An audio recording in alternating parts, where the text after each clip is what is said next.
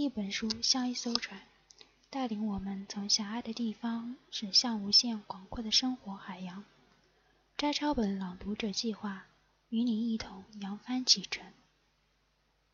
少有人走的路，作者斯科特·派克。第一部分：自律，尊重事实。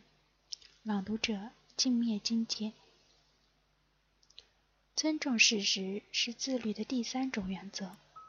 尊重事实意味着如实看待现实，杜绝虚假，因为虚假与事实完全对立。我们越是了解事实，处理问题就越是得心应手；对现实了解的越少，思维就越是混乱。虚假、错觉和幻觉只能让我们不知所措。我们对现实的观念就像是一张地图，凭借这张地图。我们同人生的地形地貌不断协调和批评判，地图准确无误，我们就能确定自己的位置，知道要到什么地方，怎样到达那里。地图漏洞百出，我们就会迷失方向。道理很明显，但多数人仍然漠视事实。通往事实的道路并不平坦。我们出生时并不是带着地图来到世界的，为在人生的旅途上顺利行进，我们需要绘制地图，为此显然要付出努力。我们的努力越大，对事实的认识越清楚，地图的准确性就越高。相当多的人却对认识事实缺乏兴趣，有的人过了青春期就放弃了绘制地图。地图窄小、模糊、粗劣，对世界的认识狭隘而偏激。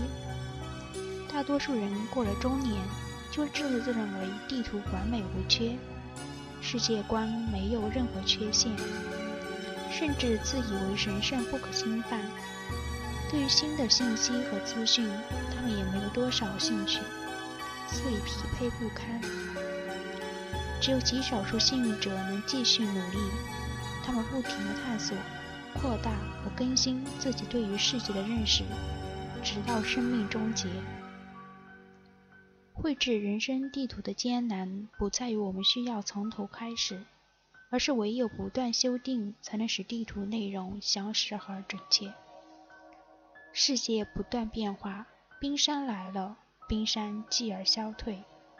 文化出现，文化随即消失；技术有限，技术又似乎无限。我们观察世界的角度也处于更新和调整中。我们从弱小的、依赖性很强的孩子，一点点地成长为强有力的、被他人依赖的成年人。我们生病或衰老时，力量再次消失，我们又变得虚弱，而且更有依赖性。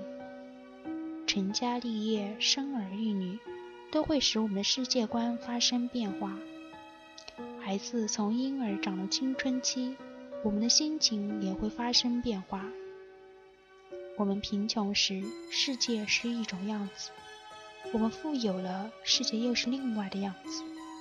身边每天都有新的资讯，要吸收它们，地图的修订就要不断进行。